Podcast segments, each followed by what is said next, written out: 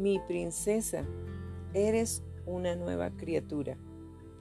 Tú eres mi preciosa hija y ahora que mi espíritu vive dentro de ti, deseo enseñarte quién eres. Permíteme comenzar definiendo lo que no eres, mi amada. Ya no eres más esclava del pecado. Ya no estás más bajo el poder de Satanás.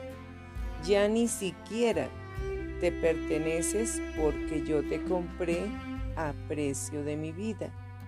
Como tu Padre te pido que establezcas patrones más altos para ti. Suelta esos viejos hábitos que te impiden convertirte en una nueva persona.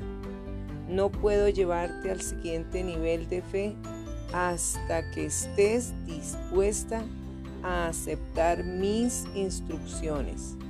Así como cuando le pedí a Abraham que dejara su zona de comodidad y fuera un territorio que no le resultaba conocido, del mismo modo te estoy conduciendo lejos de tu antigua vida.